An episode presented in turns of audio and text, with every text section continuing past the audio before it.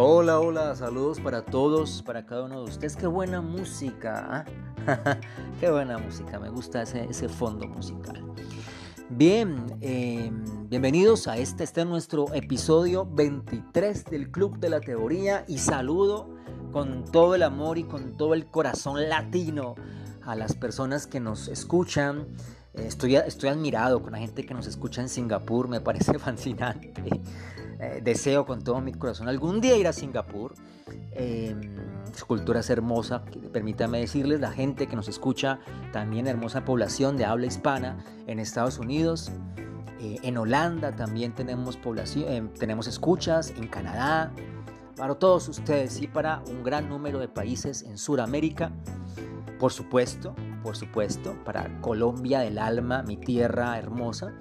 Eh, y para España, vamos, madre, madre tierra, vamos.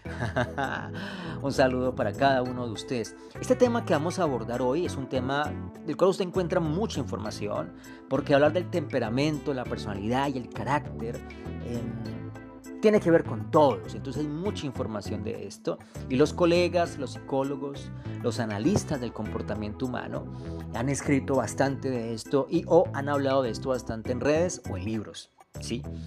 A mí me gusta explicarle a mis estudiantes y a, algunos pacientes, em, digamos de forma un poco más figurada, cómo lo veo yo, cuando, o cómo lo veo yo no, cómo se entiende mejor la teoría a partir de ejemplos muy sencillos. Y usualmente uso el ejemplo del árbol. Entonces vamos a hacerlo. Pensémonos en un árbol o sea, un árbol dividido en tres partes. Una primera parte que son sus raíces, unas raíces que son profundas, que están eh, enterradas en el suelo, ¿sí? allí en el, agarradas a la madre tierra muy profundas estas raíces. Otra segunda parte que es la parte visible, que es el tronco del árbol, que dependiendo del espacio físico, si hay una roca, si hay una casa, si hay un poste por allí, o, sí, o algo, un muro, en fin, pues el árbol, ustedes han visto que toma la forma de ese espacio y se acomoda, le da la vuelta a la, a la, a la roca, en fin, el asunto es que se acomoda. Eh, el tronco se acomoda al espacio físico. Si no hay nada que interrumpa, pues el tronco crece eh, grueso hacia arriba, muy fuerte. Eh, a veces se ladea un poco. En fin, el, tronco toma la, forma, y depende mucho del espacio físico para su forma. ya eso está claro. Eh, y la otra es sus ramas con sus flores, perdón, sus ramas con sus con su, mm, eh, vistosas eh, hojas y o, y o, flores o frutos, en fin, y, nidos y pajaritos y, colores y todo este tema muy visual que tiene el árbol ya en su área más frondosa, ¿verdad? Así se puede entender el temperamento, la personalidad y el carácter. Estas raíces que te hablaba hace un instante, estas raíces que están, que vienen de su origen, de, la tierra, es igual, o entendámosla, que así es el temperamento. El temperamento de las personas es un el temperamento de nosotros es heredado. Y en mi caso, como hombre, eh, a mí me afecta mucho el temperamento de mi mamá. O sea, los hombres mucho lo que tenemos como, temperamento se explica a partir de lo que es nuestra mamá, ¿no? Y viceversa, si tú eres una mujer que estás escuchando esto, entiende el temperamento, esta forma en que te sientes a explotar o te sientes calmada o, o, te relajas, a pesar de que si hay situaciones un poco tensas, entiende tu temperamento a partir de... Em, si eres mujer, a partir de tu papá. Entonces, les invito para que ustedes analicen a eh, su hermano, su hermana, su pareja, su familia, sus amigos y entiendan que esa es la herencia, mujer, la herencia de tu papá, ese hombre, la herencia, hombre, es la herencia de tu mamá, etcétera, etcétera. Em, entonces, el temperamento viene con nosotros, viene en nuestro ADN. Pero, em, aparte de esto, desarrollamos también nosotros el carácter. El carácter sí es muy especial porque el carácter, piénsate en el tronco que mencioné hace un instante, ese tronco es afectado por el espacio físico. Es igual el carácter. El carácter, mm, tú has visto seguramente muy lastimosamente, con todo mi corazón, permita a Dios que en algún momento esto pueda ser superado, ¿sí? pero vemos en los semáforos, vemos niños trabajando, esto es muy usual, una imagen muy usual en, países latinoamericanos, lastimosamente, eh, o en, buses, en metros, en, medios de transporte públicos, etc. En Colombia tenemos, eh, tenemos el metro de Medellín, Bogotá, en nuestra hermosa capital tenemos el Transmilenio, en Cali tenemos el, el, mío, que es el transporte público masivo. Eh, y ahí, en esos espacios públicos, trabajan niños y vemos niños de 12 años muy empoderados con la palabra, explicando, hablando, y decimos, wow, el carácter de este niño. Entonces encontramos gente con un temperamento calmado, dócil, pero que como ha vivido desde muy chiquito o muy chiquita situaciones muy difíciles, tal vez por cuestiones económicas o sociales, a veces familiares, pues les ha tocado que eh, el carácter se les ha moldeado con mucha fuerza, se han generado un caparazón allí para enfrentar las situaciones. ¿sí?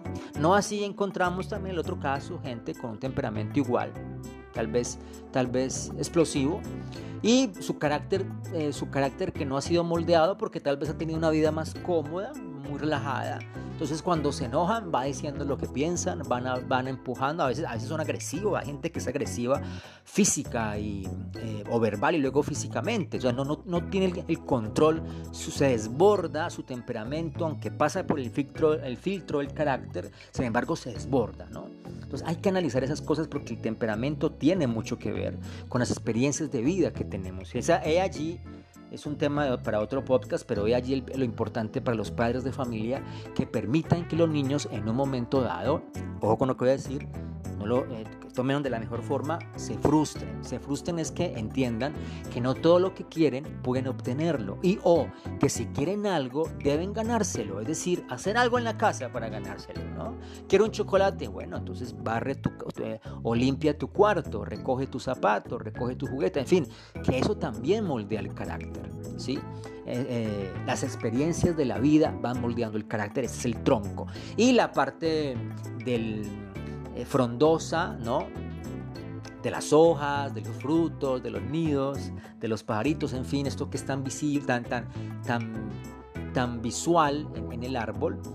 Em, ya viene a, representarnos lo que es la personalidad, que es lo que nosotros mostramos al exterior, lo que cómo nos identifican. Entonces piensa cómo te gusta vestirte, te gusta ponerte botas, tacones, te gusta andar en tenis, te gusta ponerte cierto tipo de pantalón o de vestido, maquillarte de cierta forma, ponerte ciertos accesorios en las manos, en las muñecas, en las orejas, en la nariz, en el cuello o no ponerte nada. Te gusta cierto tipo de música, te gusta ciertos grupos sociales, te gusta cierta comida, todo lo que nos identifica, todo lo que tú consideras parte de ti, que te identifica, que te moviliza, que te hace vibrar, todo eso entra eh, o entra a ser parte, sí, de todo este, de todo este follaje del, del, del, del, árbol, de este árbol, todo esto visual del árbol, todo esto que la gente lo ve y dice, ah, ya está, ahí está, por poner un ejemplo, ahí está Paco, para los hermanos, para los hermanos del país de España, ahí está Paco, venga, ahí está Paco, ¿no? Con su sombrero, él es español, pero usa un sombrero mexicano. Eso lo identifica él. Entonces, claro, es, es, muy visual, la personalidad es muy visual, ¿sí? Y tiene que ver con cómo nos identificamos. Esto es la forma más, digamos, así lo he entendido, más em, didáctica de explicar temperamento, personalidad y carácter. Hay estudios sobre esto muy interesantes. Por ejemplo, hace, hace no mucho tiempo, hace creo que dos años o tres años, me puedo estar equivocando, dos o tres años, hubo un estudio que se hizo sobre este aspecto, específicamente sobre personalidad, que es lo que les, mencionó, les menciono ahora. Y es un estudio que hizo la Universidad de Northwestern, la Universidad de Northwestern en Estados Unidos. Este estudio lo hicieron, bueno, un grupo interdisciplinario de físicos, de psicólogos, de médicos. Y lo, pero fue un estudio que llevaba ya tiempo, ¿no? Muchos años atrás, haciéndose encuestas, encuestas. De hecho, se, logró encuestar aproximadamente a un millón y medio de personas de todo el mundo, ¿no? De todo el mundo. Eh, con varias preguntas. ¿sí? Esas varias preguntas permitían, en esas preguntas se clasificaban, se clasificaban em, hay, hay, una clasificación de acuerdo a las cinco dimensiones básicas de la personalidad. ¿Cuáles son las cinco dimensiones básicas de la personalidad? Ya metiéndonos un poco más en la teoría. Bueno, hay cinco dimensiones básicas súper interesantes que tal vez ustedes hayan escuchado en algún momento, ¿no? Una, eh, recordemos que es el neuroticismo. Neuroticismo es eh, neuroticismo es, eh, obviamente viene neurótico, de ahí viene su origen, neuroticismo. Y la, la, otra, muy interesante, la extraversión. La extraversión viene de extrovertido, ¿Se entiende? La tercera viene de apertura a nuevas experiencias. Esto tiene mucho que ver con el tema de mm, aprender nuevamente, aprender eh, cosas muy rápidamente, como la rapidez de hacer conexiones eh, eh, en nuestro neuro, en nuestro sistema neuronal. Y eh, tenemos también la amabilidad, que está muy relacionada con las relaciones sociales, y una quinta, que es la responsabilidad, que está muy relacionada con el trabajo profesional. Entonces ahí tenemos los cinco, las cinco dimensiones básicas de la personalidad, neuroticismo, extraversión, apertura a nuevas experiencias, amabilidad y responsabilidad. Y de, acuerdo a, estos, estas cinco dimensiones se realizaron estas preguntas a... Eh, esta cantidad de personas en todo el mundo. Y de aquí y de aquí salieron eh, en este estudio que básicamente lo que de todas estas encuestas, quiero no explique eso, eh, formaron em, un gran big, o sea, una gran cantidad de datos. Aquí sale lo que conocemos entonces como el Big Data, porque se, se validó a través de Big Data. Y ese Big Data, que es la gran cantidad de datos que se recogió de estas encuestas, eh, se procesó a través de un software que generó un algoritmo y ese algoritmo permitió clasificar toda esta cantidad de personas, ¿verdad? En cuatro tipos de personalidades, ya esta teoría actualizada. Aquí estamos hablando año 2016, 17 para nuestro presente. No sé en qué año escuches esto, pero yo grabo este podcast en este momento en el 2021 y ahora que lo grabo estoy mencionando cuatro tipos de personalidades según este estudio, repito, de la Universidad de Northwestern. Ahora, hay una primera personalidad que se le llama personalidad promedio, según estos datos. Una segunda eh, tipo de personalidad que se llama personalidad reservada. Una tercera que se llama personalidad modelo y una cuarta que se llama personalidad centrada en sí mismo. Explico rápidamente cada uno. La primera, la primera mm, clasificación de, personalidades de este estudio dice que hay un grupo de personas eh, que la mayoría. Por eso se llama personalidad promedio y en su mayoría también, porque así pasa en el mundo, eh, allí hay mujeres. Allí hay mujeres y son personas em, extrovertidas, ¿sí? Eh, neuróticas, hay que decirlo, neuróticas, que les cuesta un poco, que no son tan abiertas a los cambios. Em, y, em, digamos, están muy centradas en, en, el día a día, ¿no? En qué hay que hacer, en, en, todos los sistemas que tenemos en el mundo económicos, que hay que hacer, que hay que cumplir, que hay que operar, en fin. Es un tipo de personalidad promedio. Tenemos un segundo tipo de personalidad que es la personalidad reservada. Esta es una personalidad muy, una personalidad muy interesante porque es una personalidad que mm, son emocionalmente estables, son poco neuróticos, contraria a la promedio. Mm, no son tan extrovertidos y son, sin embargo, que no son tan extrovertidos, son agradables, son personas que caen muy bien eh, en, relaciones, en, relaciones sociales y en eventos sociales, y en fin, ¿sí? aunque no son de muchos amigos, ¿no? son de amigos muy puntuales. Son, esta es personalidad reservada. Hay una tercera que es personalidad modelo. Y esta, esta eh, tipo de personalidad de este estudio, eh, estas personas son muy poco neuróticas, mantienen su, control, el control de sí mismos sobre ciertas situaciones tensas. Em, está muy relacionada también esta, esta capacidad y esta personalidad con los años, ¿no? Con los años. Quiero decir en este punto que una persona que tenga más de 19 años, es decir, una persona de 20, 21 en adelante, 20, 21 en adelante, ya es una persona adulta, o sea, adulta me, quiero, entender, quiero entender, es una persona que ya tiene toda la capacidad de tomar decisiones. Es una persona adulta, además también porque absolutamente su lóbulo frontal, que es el, es el área del cerebro que está en la frente, creo que se sobreentiende con el nombre, eh, que es la parte eh, cognitiva fuerte de la toma de decisiones, ya está desarrollada. Entonces, una persona de 20 años es una persona adulta, una persona de 20 años es una persona que ya tiene también desarrollado, estructurada su personalidad. Eh, que hayan deudas con el carácter, con lo que expliqué ahora, porque tal vez han nacido en hogares con ciertas situaciones, es otra cosa, ya tiene que ver con emocional, pero cognitivamente, conductualmente es una persona eh, que ya está clasificada en un tipo de personalidad, cualquiera que éste sea. Entonces, este, esta personalidad modelo es una personalidad que tiene que ver con la edad, porque con los años vamos aprendiendo a, controlar un poco más, eso se espera, las emociones, a ser menos explosivos, ¿sí? Y, es, y, a abrirnos un poco más a las experiencias, a entender que la vida no es lineal, sino que la vida va teniendo ciclos y ciclos y ciclos. Y eso lo aprende uno con los años. Entonces allí entra la personalidad modelo. Hay una cuarta y es la personalidad que llamamos centrada en sí mismo. Está muy interesante porque aquí en su mayoría clasifican eh, personas que son un poco narcisistas. ¿Has visto esta gente que, que está como pendiente de su cara, de su belleza, de su aspecto físico, que no es malo, pero este, pero para el caso de este tipo de personalidad, sí es una persona que exagera un poco más. Hay que entender que la mayoría de personas que entran aquí son personas, este, digámoslo así, adolescentes, ¿sí? adolescentes, sobre todo hombres, adolescentes hombres que buscan cuidarse, agradar, ¿no? caer bien y depende mucho su, su estabilidad emocional de la opinión de su aspecto físico que tengan las otras personas. pero con los años también, repito, esto tiende a cambiar, a cambiar.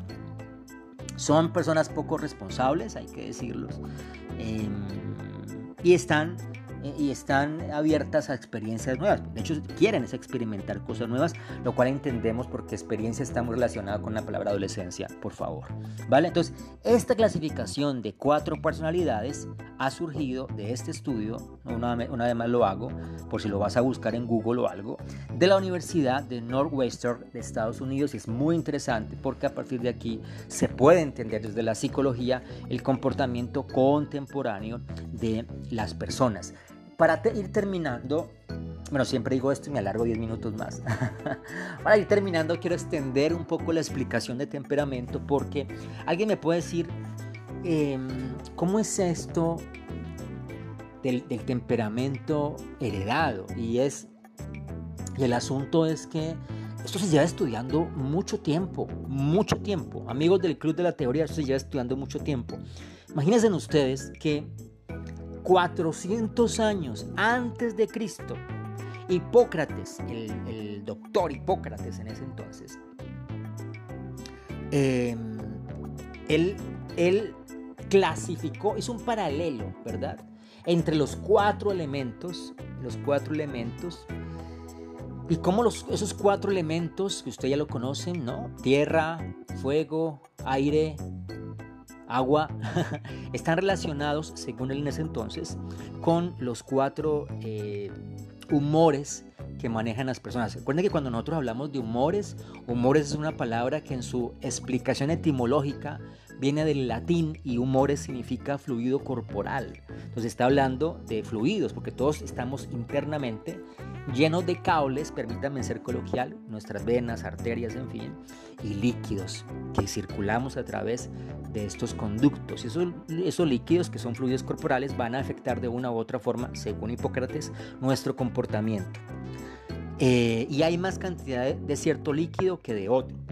Entonces actuamos más de, de, una forma, aunque tenemos de todo un poco, actuamos más de una forma que de otra, según Hipócrates, pues, repito, explicando la, el temperamento. Eso se le llama, eso se le llama teoría humoral hipocrática teoría humoral hipocrática y es muy interesante. durante muchos años la psicología, desde sus orígenes también, ha estado revisando estos textos tan antiguos para basarse y para buscar entender la conducta del comportamiento humano. Ahora tenemos más elementos como los que les mencioné hace un instante de, del estudio que generó, que generó un gran Big Data, pero para la personalidad. Pero esto del temperamento se ha venido mirando eh, hace mucho tiempo, 200 años después, 200 años después de Hipócrates, aparece Galeno, el médico, y Galeno lo que dice es que eh, él, encontró una relación muy interesante, hizo, hizo una relación muy interesante y ya teoriza un, poco más, o nos explica más médicamente, cómo a, la luz pues de los líquidos corporales nos explica un poco más este tema de...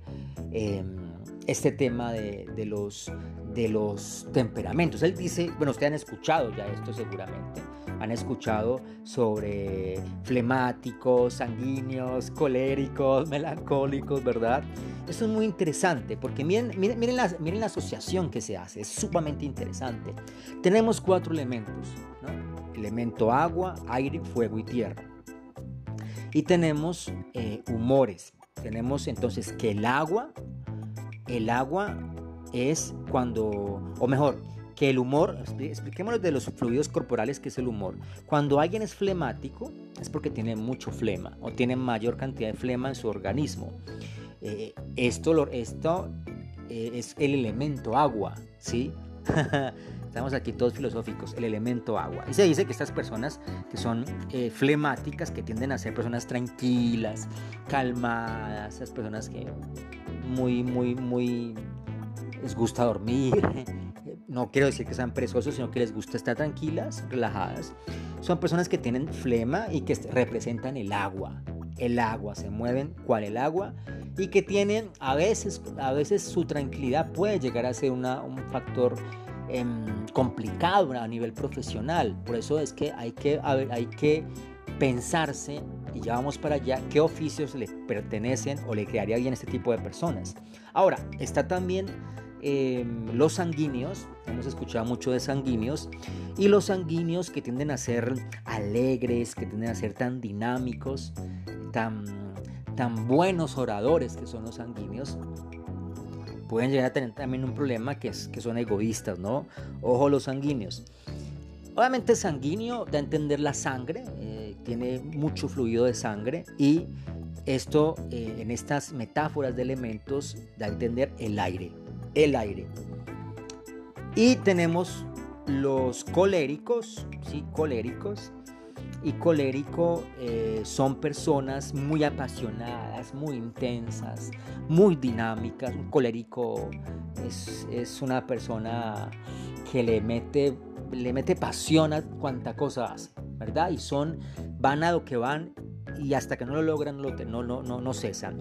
A veces pueden tener un, problema y es que son intolerantes, ¿no? No, no permiten los cambios, les cuesta aceptar ciertas cosas de la, del espacio, del espacio, de la realidad, les cuesta aceptarlo. Se dice que estas personas tienen mayor cantidad de bilis amarilla entre fluidos corporales y van a representarnos el fuego. Tenemos eh, los melancólicos finalmente, que son personas un poco más artísticas, poéticas, reflexivas, analíticas. Creo que yo estoy en ese grupo, ¿saben? y estas personas, por ratos, pueden llegar a ser personas tristes y personas mm, que piensan mucho las cosas antes de tomar una decisión. Eso es bueno en cierto punto, pero a veces no es tan positivo. Son personas con una gran, con gran cantidad, según esta teoría de Galeno, gran cantidad de bilis negra, representando así la Tierra. ¿sí? Entonces mira cómo estas teorías de tanto tiempo eh, aún nos dan para pensar en el presente. Entonces, aquí está explicado temperamento, personalidad y carácter. Ahora lo que vinimos, ¿sí? Y es, pero ¿qué hago yo en la vida ¿Qué hago yo en la vida? ¿Qué estudio? ¿Qué puedo trabajar? Si tengo alguno de estos. Lo importante aquí para irse y para que, para que vamos aterrizando todos estos conceptos es que si a mí me gusta mucho y usualmente le digo a mis pacientes que compren una agenda o compren, una, o compren un cuaderno para que apunten cosas de, su, de, de sí mismos, ¿no? Porque uno, así como uno va conociendo va a una clase a la universidad o a un curso, a un webinar, en fin, uno va apuntando lo importante. Uno también tiene que apuntar y describirse uno mismo, uno mismo. Entonces, ¿cómo eres tú cuando estás con amigos? ¿Cómo eres en el amor? ¿Cómo eres tomando decisiones? ¿Qué haces con tu, cómo te sientes cuando tienes dinero, ¿no? quieres ahorrarlo, quieres gastarlo, cómo ha sido la relación con tus padres, todas estas cosas las, las respondes a nivel como un poco a nivel un poco terapéutico y vas sacando conclusiones de cómo eres en la vida, de cómo eres tú, de cómo eres tú, para que te logres clasificar en uno de estos aspectos y tú sepas que y tú sepas que si tu personalidad, ¿sí? es una personalidad. Recuerda lo, del, lo, lo, frondoso del árbol, ¿sí? Si tu personalidad es muy visual, es muy explosiva, es muy, em, es muy dinámica, pues debes de buscar eh, oficios o tareas o estudios que tengan que ver más con comunicación, con viajes, con creación, que no sean tan, tan operativos, que no sean tan, tan, tan de quedarse en un solo espacio, porque tú necesitas movimiento. ¿sí? Aquí entrarían perfectamente personas que son que son coléricas y que son sanguíneas, que necesitan moverse, que necesitan protagonismo. Ay, yo pensaría en alguna, algún tipo de profesión, en algún tipo de estudio también, de carrera o de oficio, que tiene que ver con la creatividad, que tiene que ver con los viajes, que tenga que ver con, escribir, que tenga que ver con bailar, con el arte, etcétera, etcétera. Ahora bien, si estamos en antítesis de esto y somos un poco más tranquilos, más calmados, nos gusta la soledad, etcétera, etcétera, pues tendríamos que buscar eh, actividades que nos lleven a eso. A eso siempre tiene que buscar que la personalidad se encaje a lo que uno va a estudiar o lo que uno va a trabajar. Pueden ser actividades que son operativas, ¿sí? Em, la conducción, eh, en algún momento dado los idiomas, las lenguas, eh, en algún momento dado creación, algo más a nivel de ingeniería, etcétera, más operativas. ¿sí? Si por otra parte tú eres una persona que te gusta la aventura, que te gustan las experiencias nuevas, pues trata de encontrar, hoy en día hay muchas, hay muchas ofertas eh, a nivel de emprendimientos, de eh, construcción de modelos de negocio que llevan a generar nuevas experiencias. Porque aquí entraría el tema del marketing, entraría también el tema de los deportes, el marketing y deportes que siempre está buscando la emocional, emocionarse, emocionar al que está practicándolo y o, si es un caso el marketing, un cliente, y o a la persona que, que va a ser el cliente o que va a ser el que va a recoger o recibir el servicio. Y por otra parte, si eres una persona más reflexiva, más espiritual, una persona más conectada con la naturaleza, con nosotros seres vivos, etc., pues en esa misma línea busca que lo que vas a trabajar, lo que vas a estudiar, tenga que ver definitivamente con, con la tierra, con el medio ambiente, ¿sí? con el mar, con, con la biología, con la historia. La historia tiene mucho que ver con este tipo de personas. Eh, o carreras también como la psicología o la medicina, que son de servicio a las personas, de servicio al otro, entraría también en este grupo. Todo esto, y si tienes más dudas, más inquietudes, te invito a que busques a tu psicólogo, tu psicóloga de confianza, una persona profesional en estas áreas y que te pueda guiar, que te pueda guiar. Hoy en, hoy en día, en medio de tanta oferta, bienvenidas son las personas que sirven de corazón y que tienen esa habilidad y ese talento de, ser, de hacer mentorías, ¿verdad? Y lo hacen con todo el amor y toda la conciencia del caso, ¿vale? Pues bueno, este ha sido nuestro club de la teoría del día de la fecha. Me alargué los 10 minutos que no quería, pero aquí estamos.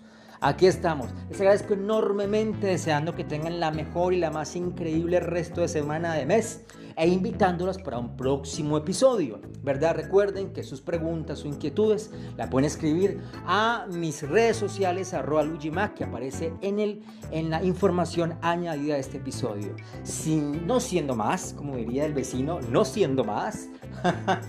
Me despido de ustedes. Dios les bendiga. Mi nombre es Luis Gil y será hasta la próxima.